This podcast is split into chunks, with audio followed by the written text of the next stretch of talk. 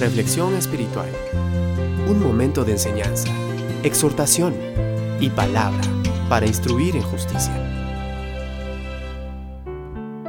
En Primera de Juan 3:20 podemos leer, porque si nuestro corazón nos reprendiere, mayor es Dios que nuestro corazón y conoce todas las cosas. ¿Cuántas veces ha escuchado a alguien decir, sé que Dios me ha perdonado, pero yo nunca podré perdonarme a mí mismo?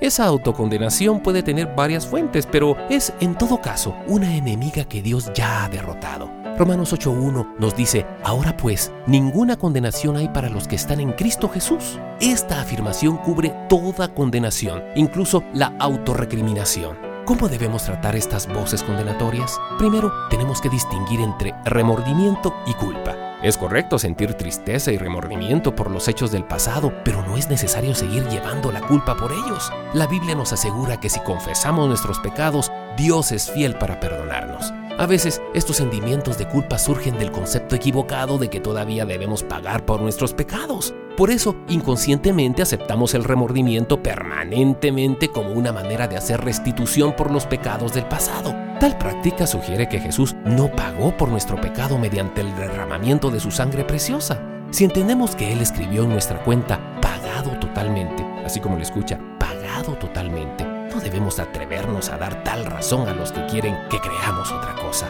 Ya que Dios nos ha dado su palabra, podemos rechazar todas las voces acusatorias y descansar en su promesa que dice, pues si nuestro corazón nos reprende, mayor que nuestro corazón es Dios y Él sabe todas las cosas.